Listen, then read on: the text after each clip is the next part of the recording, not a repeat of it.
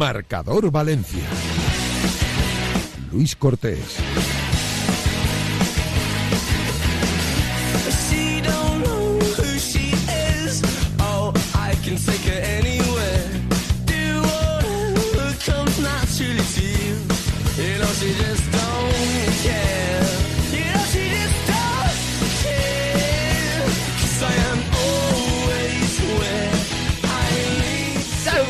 Son las 7 en punto de la tarde y como cada día aquí comienza Marcador Valencia, como siempre a través de Radio Marca 98.7 de la FM en la APP personalizada para esta casa en radiomarca.com y si no podéis escuchar el programa en directo, justo después lo colgamos en iBox, ahí tendréis el podcast para poder escucharlo a cualquier hora del día. Muchas cosas tenemos que contar en el día de hoy en este programa, tanto actualidad del Valencia como del Levante Unión Deportiva, como del Valencia Basket. En el Valencia vamos a tener sección deportiva donde, a pesar de que muchos futbolistas han ido hoy a la ciudad deportiva de Paterna, no ha habido entrenamiento como tal. Dio dos días libres el Pipo Baraja. Mañana regresarán a las sesiones de entrenamiento regulares para preparar el próximo partido de liga contra el Cádiz. Pero hoy, a pesar de que había día libre, muchos jugadores han ido a la ciudad deportiva de Paterna a ejercitarse de manera individual. Vamos a hablar de Andrea Almeida, vamos a hablar de Pepelu, pero también vamos a hablar del mercado de fichajes. Vamos a hablar de Zenko Callar. Vamos a hablar en general de los centrales. Vamos a hablar también de la renovación de Hugo González. Vamos a hablar también, por supuesto que sí, de Yeyu. Y vamos a hablar también de Rafa Mir. Son nombres que hemos, de, los, de los que hemos hablado hoy ya en directo Marca Valencia. Pero tenemos que repasar la última hora y ampliar sobre todo lo que está sucediendo en el Valencia Club de Fútbol. Al igual que de David Torbi. Hoy hemos tenido a la gente en una entrevista en exclusiva esta misma mañana en el citado programa Directo Marca Valencia, donde a mí informativamente hablando me ha parecido muy jugosa. Nacho Gallart es el agente y ha venido a decir que quiere seguir en el Valencia porque, abro comillas, dice Nacho Gallart, agente de David Otorbi, que la situación en el Valencia es de forma coyuntural la adecuada para que evolucione, que además asegura que son fieles, que quieren seguir en el Valencia y que ahí, en este club, le han tratado muy bien. Asegura también el bueno de Nacho Gallart que han recibido ofertas. El primero en acercarse y con la oferta más buena fue el Atlético de Madrid, pero que también han habido intereses de Barça, Real Madrid y equipos del extranjero. Bueno, siempre mola, ¿no? Para un valencianista escuchar la frase de somos fieles al Valencia, dando un poquito de calma y tranquilidad al valencianismo, al menos con Otorbi, que parece que va a continuar en el eh, Valencia Club de Fútbol. Vamos a tener hoy debate. Hace tiempo que no teníamos marcador Valencia, ¿eh? con el tema de la Navidad, también el tema de los eh, partidos entre semana, de las competiciones europeas. Hoy vamos a tener el clásico debate también en lo que se refiere al Valencia Club de Fútbol. Hoy con Sara Pastor y con Pablo Segarra vamos a analizar en este caso todo lo que acontece en el Valencia, centrándonos en estos nombres. Centrándonos en David Otorbi, en Hugo González, en Yeyu, en Rafa Mir y en los centrales del Valencia, en este caso como Zenkoz Callar, etcétera, etcétera, etcétera. En el Levante Unión Deportiva, a vueltas, en este caso, con el modelo que tiene que seguir el Levante Unión Deportiva y su consejero delegado, José Dambila, para ser el máximo accionista del conjunto Granota y también poderse hacerse, poder hacerse cargo del conjunto de Oriols económicamente hablando. presentó en una reunión realizada ayer con la Fundación del Levante Unión eh, Deportiva un modelo para asegurar que puede sacar del hoyo económico al Levante Unión Deportiva. ¿Y cómo lo va a hacer?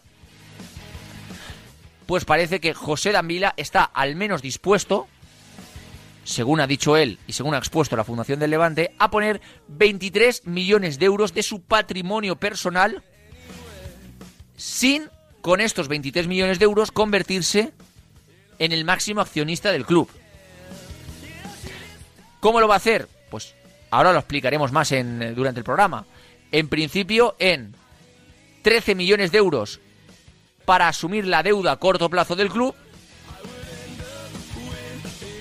y una ampliación de capital de 6 millones de euros.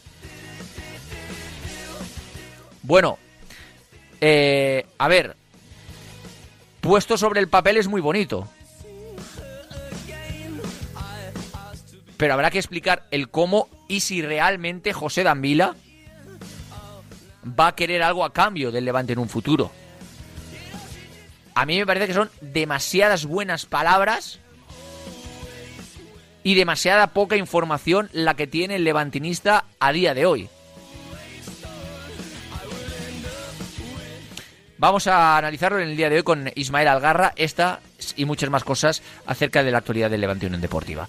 En lo que se refiere al Valencia Basket, hoy partido ocho y media de la tarde, Valencia Basket Zalgiris en la Fonteta, nuevo partido de Euroliga después de la última derrota frente a Panathinaikos de un punto 81-82, el conjunto de Alex Mumbrú necesita vencer en Euroliga, sabiendo que además la última derrota en la Fonteta en Liga, Valencia Basket 79, Gran Canaria 86, le deja fuera de ser cabeza de serie de la Copa de Su Majestad el Rey. Además, sabiendo que en el próximo partido de la máxima competición europea va a tener que visitar el Palacio de los Deportes para enfrentarse a todo un Real Madrid. Así que el partido de hoy a las ocho y media de la tarde contra Zalgiris es importante, no. The Next importantísimo. Por supuesto, lo contaremos en el día de hoy aquí, en Sintonía Marcador, con Pablo Parra a partir de las 8 de la tarde, 8 y media, el partido.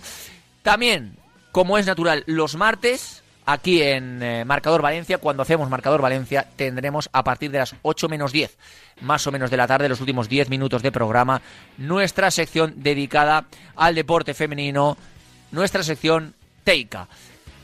Hoy con Alejandra Torres Quevedo, jugadora de la selección española de hockey, que va a jugar ahora en Valencia a partir del día 13 de este mes de enero el preolímpico clasificatorio para los próximos Juegos de París el próximo verano. Importantísimo. Tienen que quedar entre las tres primeras la selección española de hockey femenina para poder viajar a París y todo se va a jugar en el Polideportivo Virgen del Carmen Vétero, aquí en Valencia. Tenemos la élite del hockey aquí en la ciudad. Os vamos a contar cómo podéis ir, cuándo podéis ir, cómo conseguir las entradas, cómo podéis ir a disfrutar del hockey y animar a la selección española tanto femenina como masculina. Hoy nos vamos a centrar en la femenina, pero también hay masculina. Os lo vamos a contar aquí, en Marcador Valencia, con Alejandra Torres Quevedo. Llegamos a las 7 y 9 minutos de la tarde. Tenemos un programa intenso, tenemos un programa bonito y lo queremos vivir con vosotros. Con Pascual Zamora en la dirección técnica, con Javi Lázaro y Noel Rodilla en la voz de producción y de redacción. Recibir un cordial saludo del que os habla. Yo soy Luis Cortés. Estáis en vuestra casa en Radio Marca, en Marcador Valencia. Y si queréis, os podéis quedar con nosotros hasta las 8.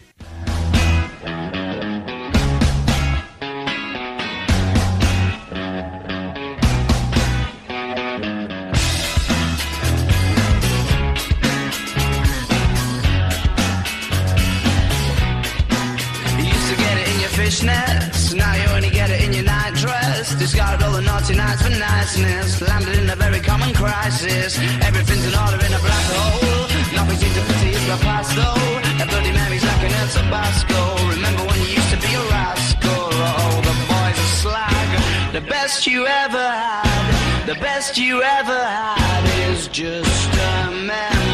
Siete y diez minutos de la tarde, antes de, meternos de lleno con el debate del día, vamos a contar la última hora del Valencia Club de Fútbol en cuanto a lo deportivo y también al mercado de fichajes. En lo deportivo, el conjunto de Mestalla no se ha ejercitado en el día de hoy en la Ciudad Deportiva de Paterna, ha tenido día libre, pero varios futbolistas han acudido al recinto de Paterna para hacer trabajo específico y entrenarse de forma individual.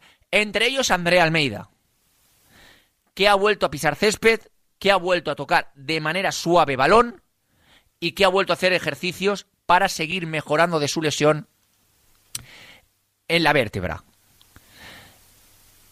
Nos cuentan que de nuevo hoy el futbolista ha salido con sensaciones positivas, que el futbolista está contento con cómo está evolucionando en estos últimos días la zona afectada. Y hay que decir que desde hace mucho tiempo, ayer fue el primer día, Andrea Almeida ha vuelto a tocar balón. ¿Cuál va a ser ahora el timing de los servicios médicos de los doctores del Valencia? Días de carga de trabajo, días de trabajo fuerte, días de trabajo más intenso con días de descarga.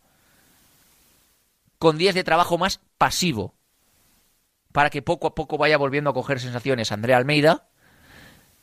Repito lo que he repetido desde que se lesionó Andrea Almeida y avanzamos la noticia aquí en directo Marca Valencia.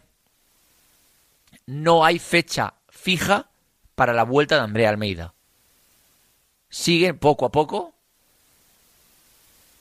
mejorando, cogiendo sensaciones y cuando el jugador se encuentre bien, volverá a la dinámica del equipo. También ha estado Pepelu, que ya sabéis que recibió un golpe barra pisotón en el último partido de Copa del Rey contra el Cartagena, que en principio va a estar en el partido contra el Cádiz, que es cierto que todavía cojea sensiblemente mucho menos que lo que cojeaba al terminar ese partido de Copa contra el Cartagena, y que la previsión que tienen los servicios médicos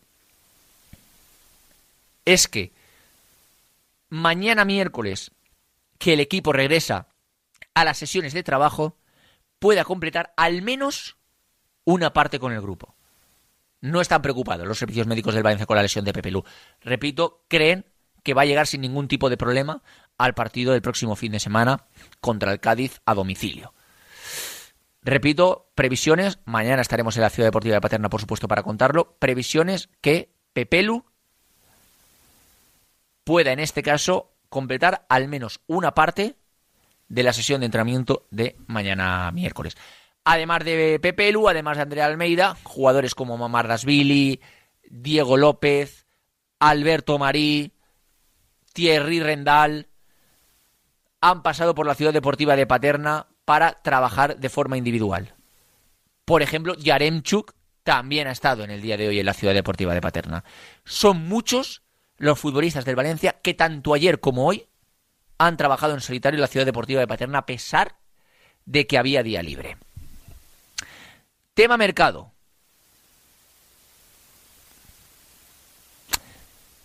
Vamos a empezar, si queréis, por las renovaciones. Hugo González va a renovar. Está muy, muy, muy cerca de cerrarse. Está un pellizquito de cerrarse la renovación extensa, más o menos hasta 2027, si no varía nada, de Hugo González con el Valencia Club de Fútbol, que ya avanzó esta casa en la visita de su agente, Javi Garrido, a la ciudad deportiva de Paterna. El día 12 de diciembre. Está en Twitter y hoy lo hemos refrescado, hemos contado esa noticia. Va a renovar Hugo González. Ya ese 12 de diciembre que visitó Javi Garrido la ciudad deportiva de Paterna, no había ninguna duda, no había ningún tipo de duda pues hoy en este caso van a seguir, eh, va a renovar Hugo González, nada, falta ponerle el día y que se solventen una serie de flecos para que renueve, pero va a renovar. El tema de Yeyu.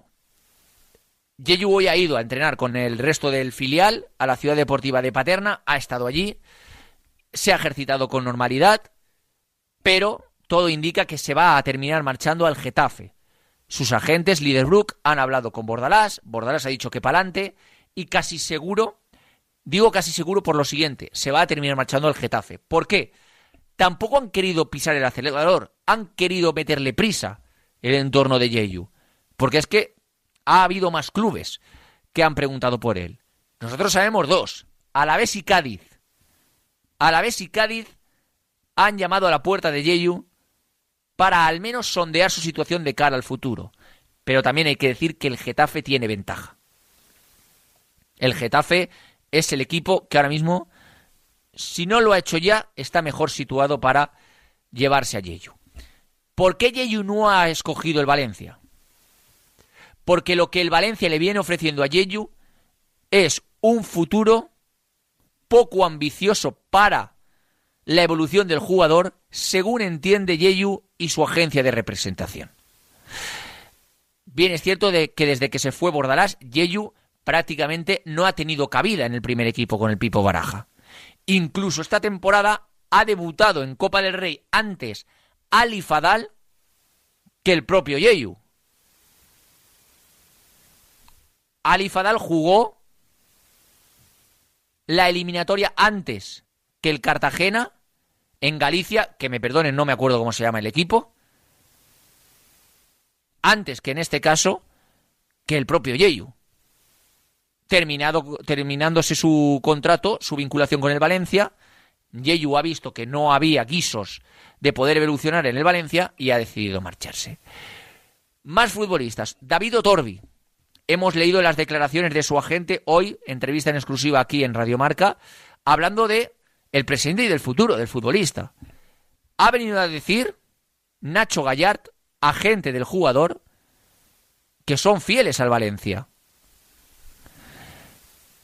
Que ellos coyunturalmente no ven un mejor club que el Valencia para continuar la carrera de David Otorbi.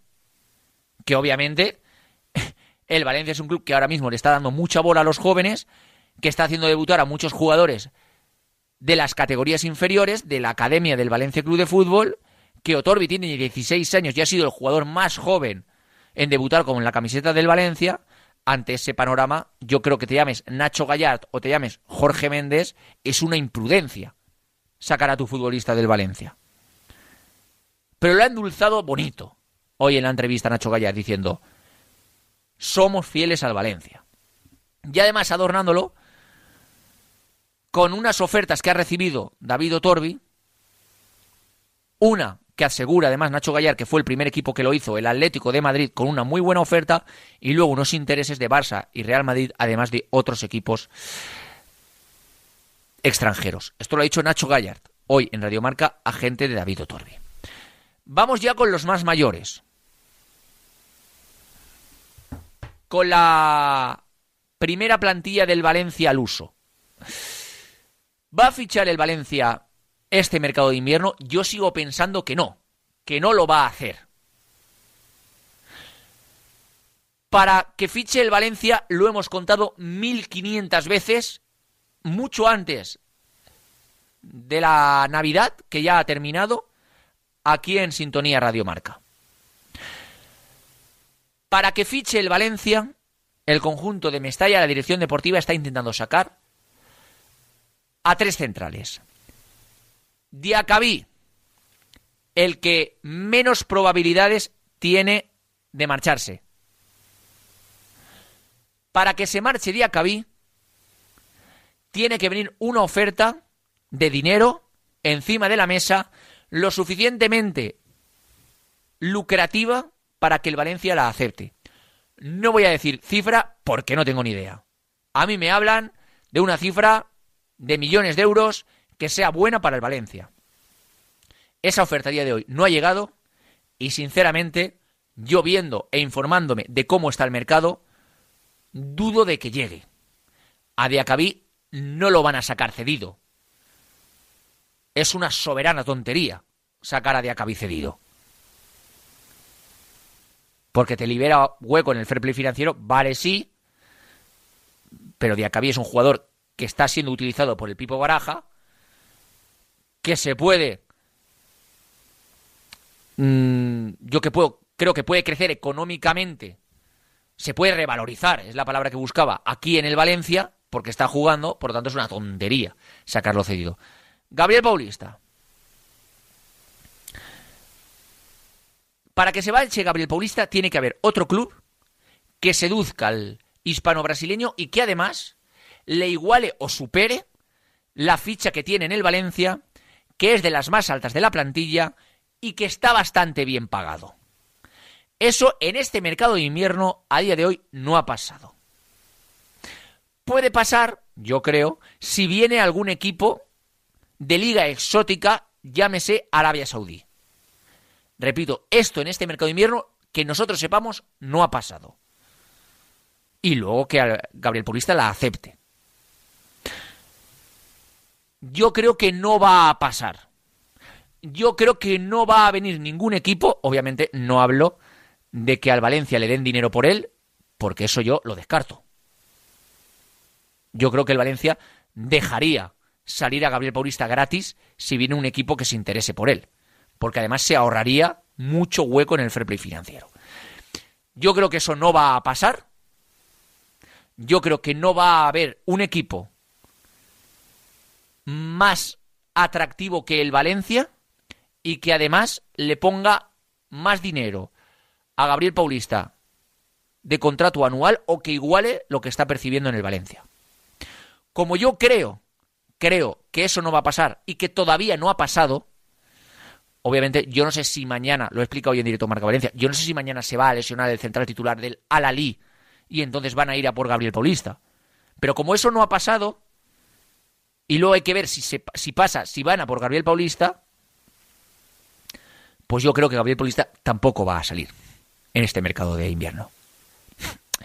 El que menos probabilidades tiene de salir es Diacabí y luego va Gabriel Paulista. Y luego va yo creo que el único resquicio que tiene el Valencia para poder fichar en este mercado de invierno. Y se llama Zenkoz Callar.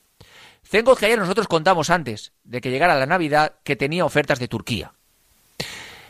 Pero que Zenkoz Callar a día de hoy no se quería marchar del Valencia. Pero ¿qué pasa? Que como hemos contado en muchas ocasiones, en el mercado de fichajes, ya sea de verano o de invierno, ahora de invierno, lo que es el 9 de enero, que estamos ahora, es blanco, el 22 de enero o 25 de enero es negro. Porque ahora pasó con Samu Castillejo, más o menos, en el mercado de verano. Ahora Zenko Callar, pues no quiere marcharse, pero va pasando el mercado de invierno, va pasando el mes de enero, Zenkoz Callar ve que no juega, Zenkoz Callar ve que no la rasca, Zenkoz Callar ve que no va a tener opciones de poder crecer en el Valencia, pues igual dice, oye, yo tengo contrato en vigor aquí, estoy tranquilo porque tengo contrato de varios años, tengo 21 años, necesito jugar, voy a marcharme a Turquía a tener minutos y de ahí ya, pues el año que viene, vuelvo al Valencia y ya veremos qué pasa. Ahora esa idea no la tiene en la cabeza Zenkoz Callar, pero puede tenerla. Desde luego eso es más fácil que que venga un equipo y que iguale el salario de Gabriel Paulista o que venga un equipo y ponga dinero encima de la mesa por Diacabí. Desde luego es mucho más fácil. Ahí es cuando tiene opción el Valencia de tener un huequito en el fair financiero si se va a hacer Callar para fichar a un futbolista que tampoco va a ser Erling Haaland. Va a ser un segunda división, primera ref. Salario segunda división, primera ref. Luego, si quiere venir alguien de primera división aquí cobrándolo de un segunda división o primera ref, puede venir. Pero va a ser salario zenc, salario cobrar poquito. Jugadores buenos, hay los, los hay. Por ese salario. Pero va a ser algo así. Y luego está el comodín. Lo que yo hablo de comodín que llevo explicándolo también varios días. El comodín Rafa Mir. ¿Por qué yo no descarto a Rafa Mir? Primero porque el entorno mismo del jugador no lo descarta. Eso para empezar. Rafa Mir tiene la ilusión de jugar en el Valencia. Rafa Mir tiene a día de hoy la ilusión de poder jugar en el Valencia. Ya en invierno. ¿Por qué? Porque si hay alguien que puede convencer a Peter Lim de que ponga parte del fair play financiero que tiene libre el Valencia Club de Fútbol en un jugador, es Jorge Méndez con Rafa Mir. Es más, ya contamos en verano que el Valencia estaba dispuesto a pagar la ficha de Rafa Mir más, más un porcentaje de la amortización del futbolista para con el Sevilla. Cuando se agotó esa opción, Peter Lim no dio lo que hay a otras operaciones, sin que salieran futbolistas. Por lo tanto, si hay alguien que pueda convencer a Peter Lim para que pueda pagarle la ficha a Rafa Mir de aquí a final de temporada y comerse parte del fair play financiero, no se comería todo, ¿eh? Que le queda al Valencia, ese es Jorge Méndez con Rafa Mir. Por eso yo no agoto la opción Rafa Mir. Y os voy a decir una cosa, el jugador tampoco está agotando la opción Valencia. ¿eh? El jugador todavía le queda fe, le queda un resquicio de ilusión de poder jugar en el Valencia Club de Fútbol. Llegamos a las 7 y 26 minutos de la tarde, yo creo que ya está todo contado. Pues eh, vamos ya con eh, nuestro debate del día. Creo que Paju ya, ya ha llamado a nuestros dos contertulios. Creo que sí. Sí, ya está escuchándonos desde Radio Taroncha Pablo Segarra. Hola Pablito, ¿qué tal? Muy buenas tardes. ¿Qué tal, Luco? ¿Cómo estás? Y también tenemos aquí eh, desde Radio Marca nuestra Sarita Pastor. Hola Sara, ¿qué tal? Muy buenas tardes. Hola, ¿qué tal, chicos? Bueno, pues Vamos por pasos. Eh, si queréis, no sé por dónde queréis empezar. ¿Vosotros veis algún tipo de fe en que pueda haber alguna opción de que Rafa Mir pueda ser futbolista del Valencia? Eh, a ver, yo a mí me gustaría. Yo en verano se habló mucho de nombre, lo veo buen, una buena incorporación. Pero creo que así como en verano con la lesión de Alberto Marí, con un Hugo Duro que era una incógnita y con un Yarenchuk que no, no se cogió, lo veía una pieza necesaria. Hoy en día tienes a un Hugo Duro que está batiendo sus propios récords, a Yarenchu que se está cogiendo y Alberto Marí que está volviendo después de la lesión. No lo veo tan imprescindible, pero oye, eh, si viene, bienvenido sea Rafa Mir. Yo sí que apostaría por Rafa Mir. ¿eh? Sí que es verdad que tenemos esa puerta cerrada de que si no sale ningún jugador, la opción de que venga Rafa Mir está bastante complicada y difícil, pero yo sí que veo bien la opción de que pudiera venir Rafa Mir. Mm, obviamente tiene que dar el ok Peter Lim, esto es como todo, pero repito, insisto, el jugador no pierde la fe y si hay alguien, si hay alguien que puede convencer a Peter Lim, entiendo que sea Jorge Méndez. Mm, otra persona, desde luego, eh, no hay, o hay pocas. Los Fergie Boys, quizá, pero poquito más. Eh, chicos, y que venga otro futbolista, un extremo, eh, obviamente tiene que salir un futbolista. La opción de Zenk es la más válida. ¿Podéis que, ¿Creéis que puede pasar? ¿Veis visos para que pase? ¿Creéis que el devenir del mercado puede convencer a Zenk de que la mejor opción es para, para él es salir cedido y entonces liberar hueco en el fair financiero? Hombre, yo esta mañana me ha parecido leer, creo que ha sido Nacho Sánchez en relevo, que el seleccionador de, Turquía ha aconsejado algo de que esos jugadores eh, eh, jueguen en sus clubes si quieren ir a, la Eurocopa. Y Senk ahora mismo no juega en el Valencia Club de Fútbol. Y se pudo ver el otro día contra el Villarreal que encima Baraja opta por dos jugadores diestros, como es Mosquera y Paulista.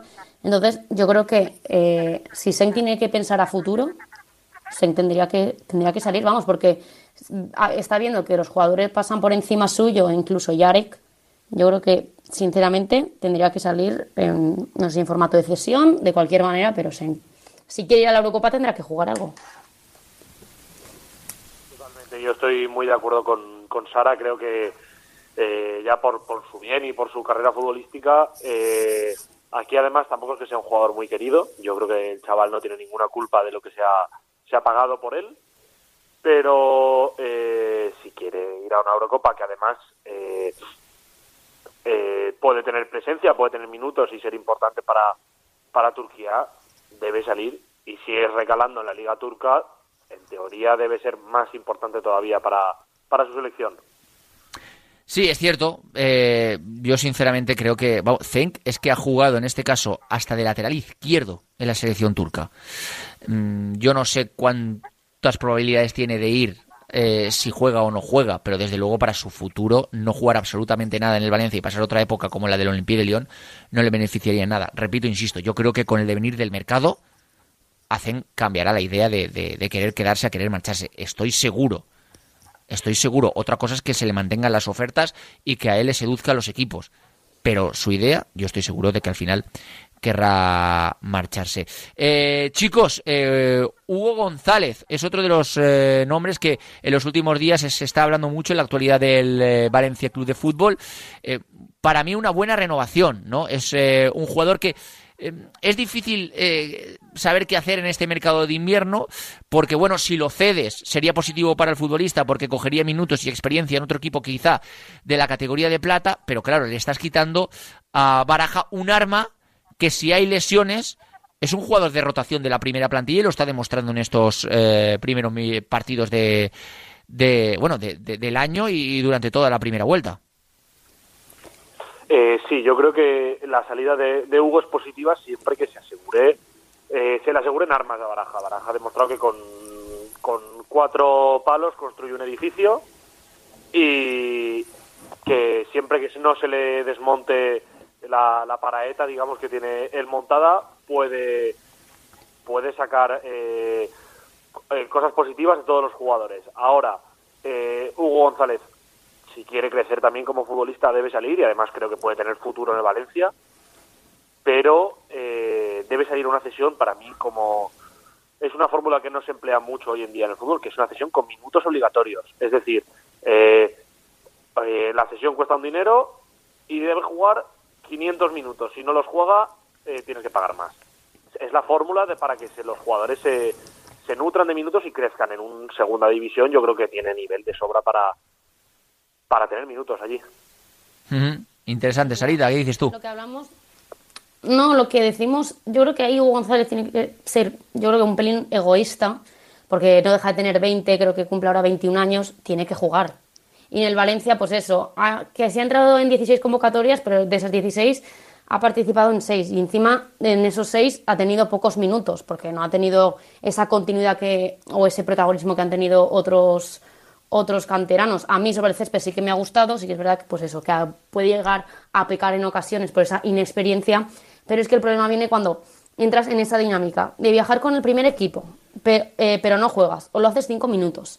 Eso conlleva que no vayas con el filial, por lo tanto, tampoco juegas fin de semana tras fin de semana. Entras en un bucle que es un poco lo que le pasó a, Mosquera, a Cristian, que no, eh, no viajaba con uno, pero no jugaba con otro, y al final, con 20 años, estás sin jugar. Y lo que necesitan este tipo, eso- estos chavales, es rotación, coger minutos y al final cogerse a este tipo de, de competiciones y categorías.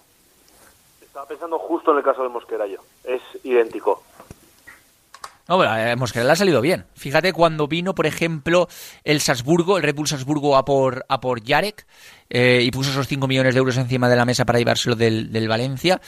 Eh, claro, eh, en esa época, pues eh, quizá lo, lo, más normal hubiera sido vender al chaval y que se hubiera marchado al Red Bull. Estoy hablando de el entorno de Yarek, no del Valencia. Lo, lo- lo más eh, probilífico para el entorno de Yarek, lo, lo más beneficioso hubiera sido marcharse del Valencia. Pero claro, viendo ahora que está jugando en el primer equipo y viendo cómo Mosquera está jugando en el primer equipo, claro, ahora es igual que David Otorbi, del que ahora hablaremos. Es que yo no me lo llevaría del Valencia, pero vamos, ni harto vino, porque es que aquí están teniendo minutos, un jugador de 18 años como es Yarek, lo está jugando todo, un jugador de 19 como es Mosquera, y está empezando a entrar un jugador de 16 como es Otorbi, yo creo que coyunturalmente no hay mejor destino que el Valencia a día de hoy para ese tipo de futbolistas. Yeyu es quizá la otra cara de la moneda, ¿no, chicos? Es un jugador que, bueno, incluso eh, ha perdido un poco de hueco en el filial, porque también está teniendo muchos minutos Ali Fadal, que es incluso el futbolista que debutó en Copa del Rey con Baraja, el primero de ellos en eh, esta temporada. Y, y parece que le está quitando sitio y viendo que ya no está en dinámica primer equipo, por así decirlo, pues lo mejor es que se marche a otro equipo, ¿no? Siendo un excepcional futbolista. Sí, justo Yeyu, por ejemplo, sí es verdad que no ha tenido esa titularidad indiscutible este año en el Mestalla. De hecho, estaba viendo antes números de ocho de ha estado ha sido titular ocho partidos de 14, teniendo en cuenta que Yeyu era una figura importante o que el club parecía que apostaba por este jugador, pero es que parece que ahora pues le han abierto un poco las puertas, ¿no? Creo que lo he leído en marca, que es lo que el Getafe pues le ha puesto los ojos al jugador y demás. Y eso que Yeyu a mí, a mí me gusta mucho, ¿eh? es un jugador con llegada y físicamente creo que mide 1,92 me parece. Es, es, la verdad es que es un portento físico. Y yo yo sí que le, abriría las puertas a que se marchara a otro club. ¿Qué es el Getafe? Pues el Getafe, porque ya conoce a Bordalas, pues oye, pues mira, eso, eso que te llevas, que igual es un factor también importante para él.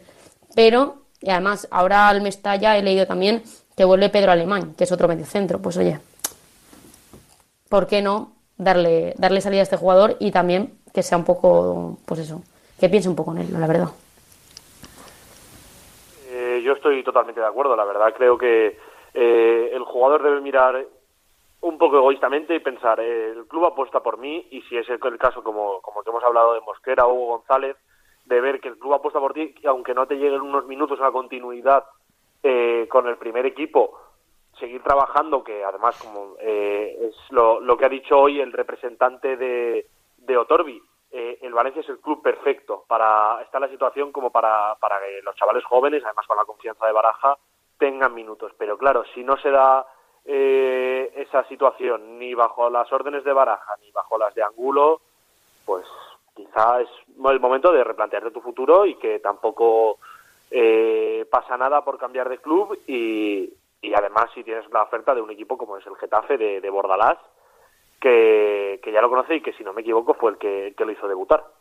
Desde luego que sí. Eh, vamos a ir eh, cerrando este debate, chicos, eh, con el tema de David Otorbi. Bueno, pues eh, su agente ha sido hoy muy directo. eh, quieren ser fieles, en este caso en el, en el Valencia Club de Fútbol, y eso que ha recibido, según él, según Nacho Gallat, ofertas importantes como Atlético de Madrid, Barça o Real Madrid. Pero bueno, yo más allá de lo económico, eh, creo que eh, lo que ha dicho Pablo y lo que ha dicho Nacho hoy en la entrevista es que, claro, ¿dónde te vas a ir mejor que el Valencia ahora mismo? ¿Te vas al Atlético Madrid? ¿Pero dónde? ¿Al Juvenil División de Honor?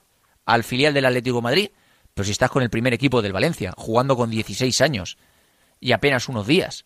¿Qué te vas a ir? ¿Al Barça y al Real Madrid? ¿A qué? ¿A que te tapen en las categorías inferiores? Si estás ya jugando en primera división. Es que siempre pensamos en el dinero, pero es muy complicado ofrecerle algo así como lo que está ofreciendo a mí ahora mismo el Valencia, obviamente, pues eh, entendiendo que no está haciendo fichajes y por eso lo tiene que hacer. Pero ofrecerle algo así a un jugador tan joven como Torbi. Claro, eh, yo creo que evidentemente eh, el mundo del fútbol se rige por, por el dinero, nos guste más o menos. Pero un chaval de 16 años, eh, es lo que has dicho tú, Luco, no tiene, probablemente no tenga un mejor paradero. Y a mí lo que me gustaría es que lo del otro día en Copa, con además dejó destellos de, un jugador con mucha, mucha calidad, que, que los que frecuentan Paterna como Sara seguro que lo tienen eh, muy controlado. Pero eh, yo lo que no me gustaría es que fuese un espejismo, es decir, eh, no vale sacarlo 20 minutos el otro día, que haya batido el récord del jugador más joven en debutar con la historia de Valencia y ya nos olvidamos de él, que es lo que pasó un poco con Yeyu en el primer equipo sin batir ese, ese récord. Tiene que tener una continuidad y creo que en el Valencia está haciendo eso bien de apostar por los jugadores y tener una, una dinámica eh, incluso combinada con el Mestalla y que, que vaya teniendo importancia porque el chaval ha demostrado que, que vale para, para la élite, sin duda. Sí, pero yo creo que aquí hay que hacer un poco hincapié en, en medir los tiempos. No deja de ser un niño que está en formación. Sí, es verdad, lo hemos visto. Es, físicamente es un portento, le gusta regatear, el uno contra uno también es muy bueno, lo hemos podido ver todos. Pero, quiero decir, es que hace, el, hace dos meses, en noviembre, estábamos viendo en la Ciudad Deportiva jugando contra el Atlético Madrileño, por ejemplo. Quiero decir, eh, tampoco fantaseemos un poco con este jugador porque mm, al final está en formación y hay que ir poco a poco como, como con todos los jugadores, porque luego parece que si no tienen continuidad son un fracaso. Pues no. O sea, el niño está yendo poco a poco, que yo creo que un poco lo que, lo que tiene que hacer. A mí lo que me llamó la club, atención, obviamente. a mí lo que me llamó la atención, Sara Pablo, es que el otro día, ¿vale? Lo que dice Sara es que un niño como, como David Torbi, 16 años, que estaba jugando hace poquito en el División de Honor, hay que marcarle el tempo, ¿no? Ir poquito a poquito, ir construyéndolo. Pero es que, claro, los minutos que le da Baraja contra el Cartagena no son los minutos de la basura. Es decir, estaba empatada la, eliminatoria y tenías que pasar. Es decir, ahí tienes un cierto riesgo y tienes una responsabilidad dentro del partido. Entonces a mí eso es lo que me llama poderosamente la atención. Yo estoy seguro que Baraja va a ir, en este caso, poquito a poquito con David Torbi y lo va a saber moldear bien, Pero es que, claro, el otro día, eh, es decirle a Otorbi, Otorbi, tienes que romper en banda y tienes que crear ocasiones porque esto tenemos que marcar para pasar la eliminatoria. Que si no nos vamos a penaltis. Es que hubo un riesgo. Sí, totalmente. Yo creo que Baraja en ese en esa tesitura demostró ser muy valiente. Yo recuerdo la, el partido que era casi una eliminatoria contra el Valladolid del año pasado, que en el minuto 86 Baraja saca a Javi Guerra, que ya había debutado, pero había, había tenido esos minutos de la basura y lo saca con un partido empatado, máxima tensión, un Mestalla a rebosar. Y Javi Guerra mete ese golazo. Y el otro día David Otorbi, en línea de fondo, tira dos recortes que no son propios de un, de un chaval de 2007. Es que eh, David Otorbi está en primero de bachiller. Es que mmm, no nos olvidemos de eso, que Baraja apuesta por un chico que sigue en el colegio y le da esos minutos claves. Y para mí Baraja demostró ser muy valiente, como ya lo ha sido con Javi Guerra, Diego López, Alberto Marí, Fran Pérez, Mosquera, Yarek y, y ojalá que sean muchos más los que tengan esa, esa oportunidad. Pues chicos, ya para ir cerrando, el Celta, próximo rival de Copa del Valencia, para hablar un poquito más de lo deportivo, ¿os mola? ¿Os gusta que sea en Mestalla? ¿Creéis que el Valencia es favorito para pasar la eliminatoria? Sí, favorito. Bueno, yo creo que iba a decir favorito totalmente, pero no te creas. Yo creo que eh, como se te complique en la primera mitad, ya puede ser difícil eh, remontar a un Celta de Benítez, pero bueno, lo que tiene jugar en Mestalla, todos sabemos lo que es el ambiente de Mestalla en una copa. Y bueno, yo diría que, que sí, yo veo al Valencia algo superior. ¿eh? Yo también creo que el, el hecho de jugar en Mestalla era el hándicap clave para la eliminatoria. El problema que es contra Benítez y que Benítez sabe lo que es jugar en Mestalla y igual te puede jugar una mala pasada, pero yo creo que también que el Valencia es favorito y que en teoría pues no debes de sufrir mucho. Contra el Celta en Mestalla no sufriste en Liga. Desde luego que no. Pues eh, Sara, Pablo, que muchísimas gracias por estar con nosotros aquí en eh, Marcador Valencia. Os mando un abrazo a los dos y por supuesto que seguimos pendientes de vosotros, ¿vale? Vale, chao. Un beso, buena Chao, tarde. chao, chao. Si quieres seguir al minuto toda la actualidad deportiva, ser el primero en enterarte de las noticias más relevantes y vivir todo el deporte en directo, descárgate ya la app de Marca. Resultados y clasificaciones, los mejores directos, agenda de televisión, notificaciones personalizadas de tu equipo, modo oscuro y mucho más. Accede al instante a la información deportiva que más te interesa con Marca, la app número uno para vivir el deporte. Eh, oye, perdona, ¿conoces el hospital IMSKE? IMSKE, claro, Rivera IMSKE. Es un hospital especializado en traumatología, rehabilitación, fisioterapia y medicina deportiva, con las más modernas instalaciones. Está muy cerca de la ciudad de las artes y las ciencias y trabaja con las principales aseguradoras médicas. Hospital Rivera IMSKE. Nos movemos contigo. Estás escuchando Marcador Valencia con Luis Cortés.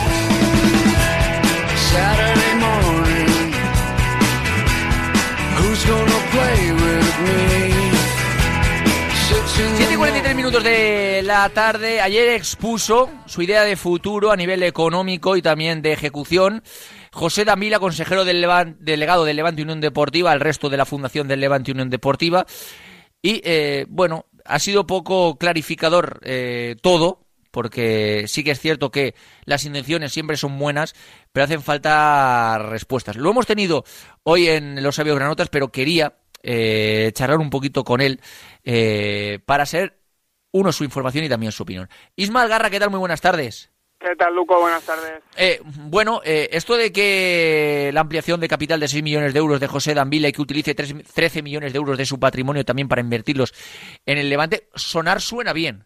Ahora, ¿crees que hay toda la información necesaria para decir esto es bueno para el Levante? A ver, eh, yo es que parto de una base que al final eh, yo le doy un voto de confianza a Dan Vila por el simple hecho que él es el único que ha dado ese paso adelante, pero también es verdad que la gente hoy, la gente que nos escuche dirá, pero si el señor José Dan Vila estaba en el anterior Consejo de Administración, ¿por qué le tenemos que dar la confianza? Pues sí, la verdad, eh, al final es- él es consciente de que ha sido parte del estropicio, él, él lo dijo en la rueda de prensa, eh, eh, pidió, pidió disculpas, pero también hay que ser justos y este plan de viabilidad, que sí que es verdad que hemos estado muchas semanas eh, con, demasiado tiempo esperando, eh, es la solu- yo creo que es la solución, o debería ser la solución. Una solución que tú comentabas pasaba, pasa por esos por esa nueva variación, esos 13 millones, para porque la gente entienda que esto no es un problema, es un problema de tesorería, sí, pero sobre todo es un problema inmediato, Luco, es de pagos inmediatos. Esos, esos 13 millones que ahora va, que ahora va a poner sobre la mesa, eh, siete vienen para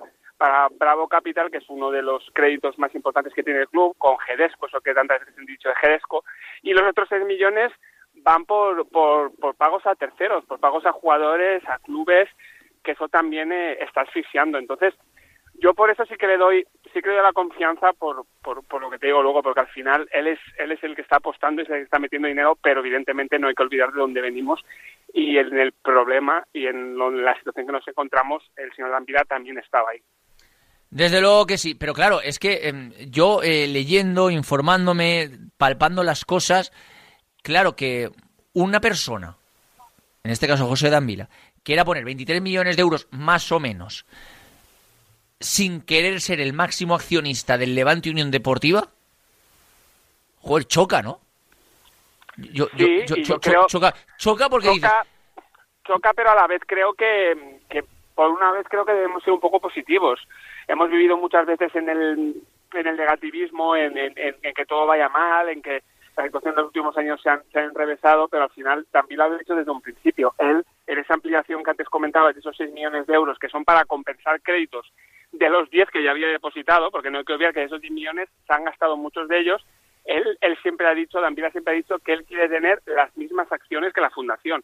Las cuentas son muy fáciles, Luco. Si estamos hablando de 6 millones, son alrededor de unas 75.000 acciones a 80 euros por acción. Son eso, son 65.000 acciones. Pero, pero, eh, no cerremos la posibilidad, porque el propio Dambila también lo ha dicho, que la fundación entienda que hay que, que hay que abrir esa ampliación de capital.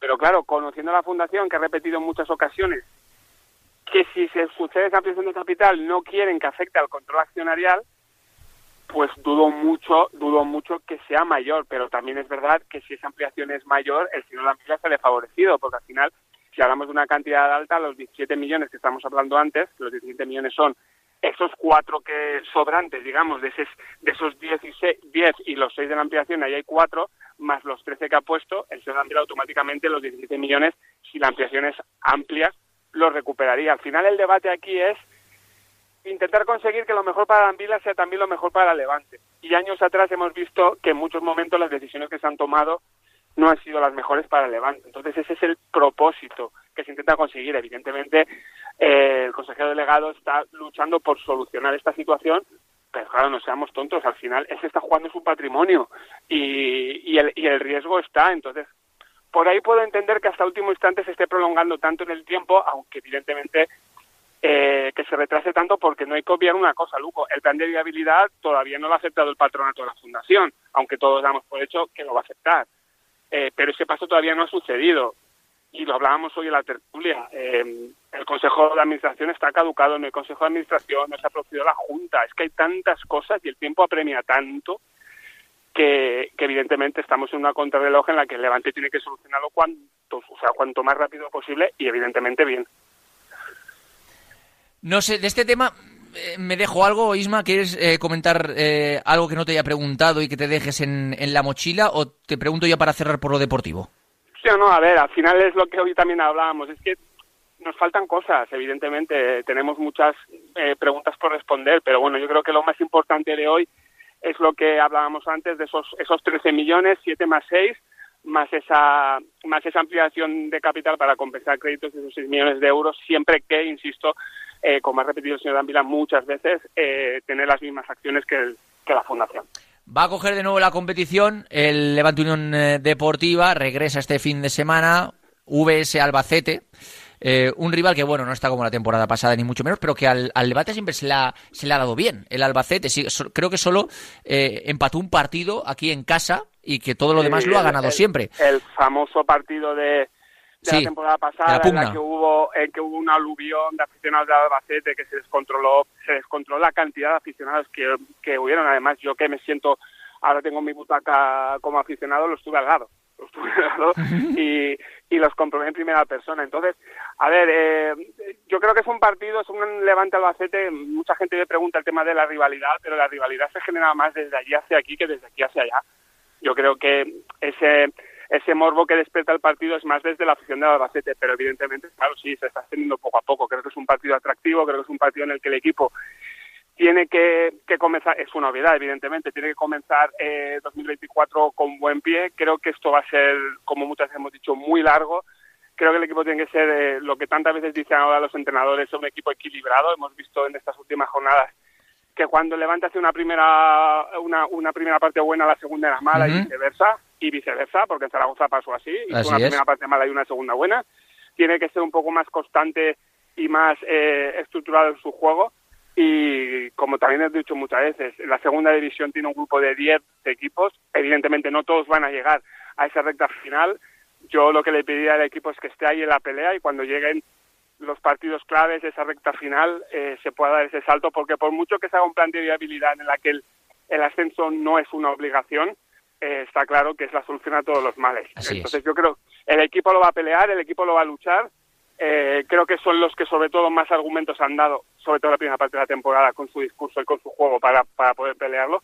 Pues ojalá en este inicio de 2024 se recuperen esas sensaciones del inicio de liga y que semana tras semana estemos hablando que el equipo está cada vez mejor. Pues eh, Inma, muchísimas gracias por estar ahí. Un abrazo enorme. Un abrazo, chao, chao. Vamos a hablar ahora de hockey, como siempre, nuestra sección teica, deporte femenino. Alejandra Torres Quevedo, ¿qué tal? Muy buenas tardes. Muy buenas tardes. Bueno, pues ya estáis en Valencia, la selección española masculina y en este caso también eh, femenina, para afrontar un preolímpico, ¿no? Antes de París. Así es, estamos ya, bueno, todas aquí preparadas para ver si conseguimos clasificarnos para los Juegos de París. Alejandra, yo, yo calculo más o menos, eh, si me equivoco, por supuesto, corrígeme, que tú tendrás 21 22 años más o menos, ¿no?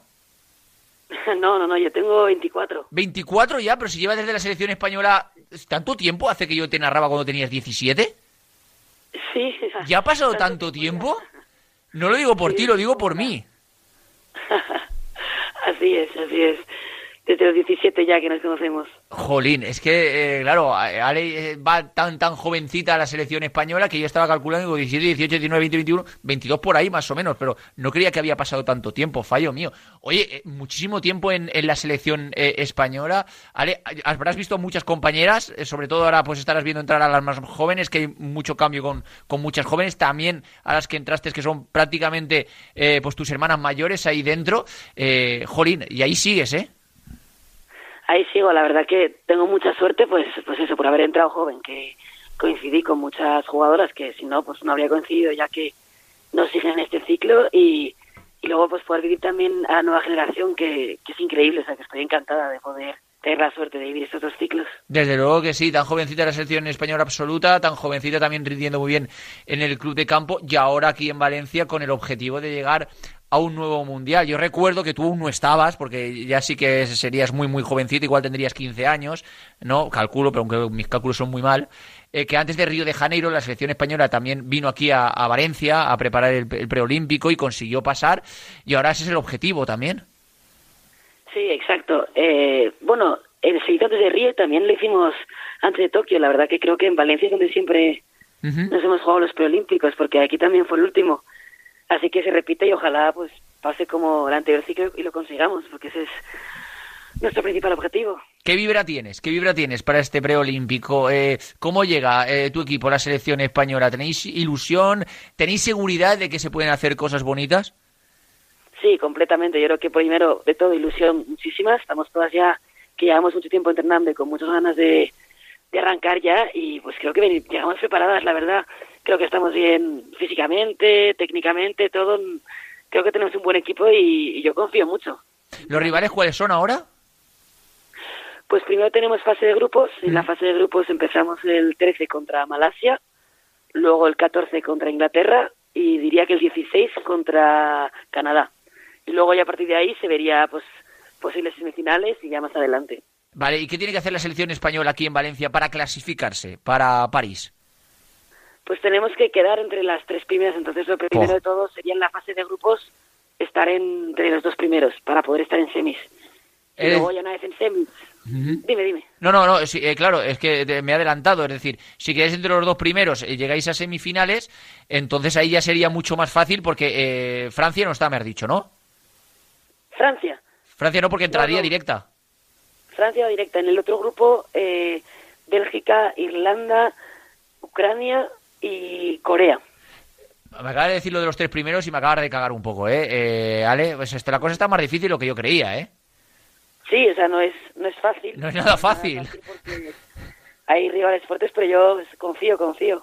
Desde luego que sí, eh, seguro que sí. Y sobre todo, la gente aquí en Valencia puede ir a veros, puede ir a veros jugar, puede ir a animar, puede eh, a estar con la selección española muy cerquita para que lleguéis eh, a, las, a los Juegos Olímpicos, ¿no? Eh, creo que empezáis a jugar mañana, ma- no, el 13, el 13 si no me equivoco, ¿no? Sí, no, claro que pueden venir a vernos y ojalá vengan, porque nosotros notamos muchísimo si viene a animarnos eh, pues la gente de España y así tenemos esa ventaja que es la grada que al final se, se necesita y se aprecia un montón. Nosotros en la anteriores preolímpico vino mucha gente y la verdad que, que se notó un montón todos los ánimos que nos, que nos dieron. Vas, eh, conforme vas creciendo en la selección española desde los 17 añitos, Ale, ¿vas cogiendo también más galones? ¿Te dejan tirar algún penalti corner o eso todavía no? Eso todavía no, no, no, no, no, no, hay, lo, no hay lo suficiente todavía veteranía. Experiencia acumulada. Mucho tiempo que esté, no creo que sea mi especialidad, la verdad, aunque dejaré a las que se le dan mejor, pero, pero bueno, sí que hago experiencia, sí que noto que, que ganas y más confianza sobre todo, y bueno, la verdad que es muy fácil, yo creo que desde el principio el ambiente en el equipo en el que estás, da igual si es más tiempo o menos, yo creo que en general todas eh, confiamos mucho entre nosotras y, y nos ayudamos mucho. Eh, de, de todos los momentos que has pasado, porque bueno, recordarás mil, sobre todo yo creo que los más ilusionantes es cuando llegas eh, de jovencita y te encuentras un mundo nuevo y te encuentras que, que todo es, es maravilloso y que todo es nuevo y que incluso eh, tampoco tienes tanta responsabilidad como tienes ahora, ¿no? Siendo, siendo tan joven, ¿no? Pero, pero ¿qué momentos destacarías tú de toda esta trayectoria por la selección española? Bueno, es difícil la verdad porque todos son especiales de su manera, como tú dices. Eh, obviamente todo el proceso de los Juegos, el preolímpico cuando lo ganamos fue, fue increíble, ese subidón de pensar que te has clasificado, pero sobre todo yo diría cuando te, te comentan que estás en la lista para ir a los Juegos y los Juegos Olímpicos, estar en la villa, competir, eso es, yo diría que lo, de los máximos, bueno, de lo, de lo mejor, básicamente. Y cuando te vas tan lejos, porque con la selección española eh, de hockey os habéis tenido que marchar muy lejos, mucho tiempo, incluso yo creo que haces más vida con las compañeras de la selección española que con las del club de campo, si no me equivoco, ¿no? Sí, yo, sobre todo los periodos intensos, pero sí, 100%. Y cuando te vas tan lejos y eras más pequeña, porque ahora, bueno, ya se habrá acostumbrado aquí todo Dios, pero cuando era más pequeña, tu familia, ¿qué decía? Claro, eh, tendría que estar muy lejos de ti mucho tiempo. Algo se preocuparía. Bueno, sí, se preocupaban, pero también me, veí- me veían que estaba muy contenta, hablaba con ellas y me veían que estaba muy cómoda, que tenía un equipo que lo hacía muy fácil. La verdad que nunca ha habido, o yo por lo menos nunca he sufrido ningún mal rollo, entonces, eh, obviamente era mucho tiempo y se preocupaban, me echaban de menos, también eh, les echas de menos, pero estás tan, te ven tan contenta, disfrutando tanto y haciendo lo que te gusta que, que se alegran. Te envidian un poco incluso de verte por ahí con amigas eh, tan lejos, pasando, haciendo lo que te gusta, que es jugar al hockey. Claro que sí. Eh, bueno, de cara a los clubes, en este caso club de, campo, que algunas ligas también habrá ganado ya, ¿no? Porque es muy asiduo a ganar ligas. En este caso, el, el conjunto de la Villa de Madrid. Eh, de cara al futuro no se sabe cuándo, no se sabe cómo ni por qué, pero eh, ¿te corre el gusanillo también de poder irte fuera alguna vez? Pues nunca sabes, la verdad. O sea, eh, siempre es esa puerta abierta porque todo el mundo que se de fuera te dice que es una gran experiencia. Es decir, que estoy también muy contenta en el club de campo, que es mi equipo toda la vida. Y jugar en misión de honor, competir por los títulos es siempre... Y ganarlos, y ganarlos. Y ganarlos. Claro, no, no, que no me humilde. No, yo me considero una hooligan del club de campo, pero es verdad que nunca te queda esa puerta. También dependo mucho de pues, todo lo que quiero hacer con los estudios, trabajos, etcétera. Entonces siempre es un poco como encajar ese puzzle y ver que, cuál es la mejor opción. Pues seguro que sale todo bien. Ale, que no sé si me dejó algo del preolímpico que quieras eh, en este caso decir o que me haya dejado y que no te haya preguntado, etcétera, etcétera. Pero si no, pues que te deseo la mayor de las suertes, que ojalá España llegue a... la- bueno, que llegue a, a París, que podéis clasificaros más allá de que lo ganéis o no lo ganéis, sobre todo que estéis entre las tres primeras y que tengan mucha suerte. Pues mu- muchas gracias. Yo creo que todo eso, la verdad que, que ojalá vaya bien, que ojalá venga mucha gente animarnos, que, que todo salga bien y que, y que podamos celebrar el clasificarnos para París. Seguro que sí, estamos todos convencidos. Alejandro Torres Quevedo, que mucha suerte, que un abrazo grande y por supuesto toda Valencia y toda gente que venga de, de fuera de Valencia aquí a, a veros y apoyaros, pues estaremos con vosotras, ¿vale? Un abrazo, muchas gracias. Mañana a partir de las 1 y 5 directo a Marca Valencia. Que paséis buena noche. Adiós.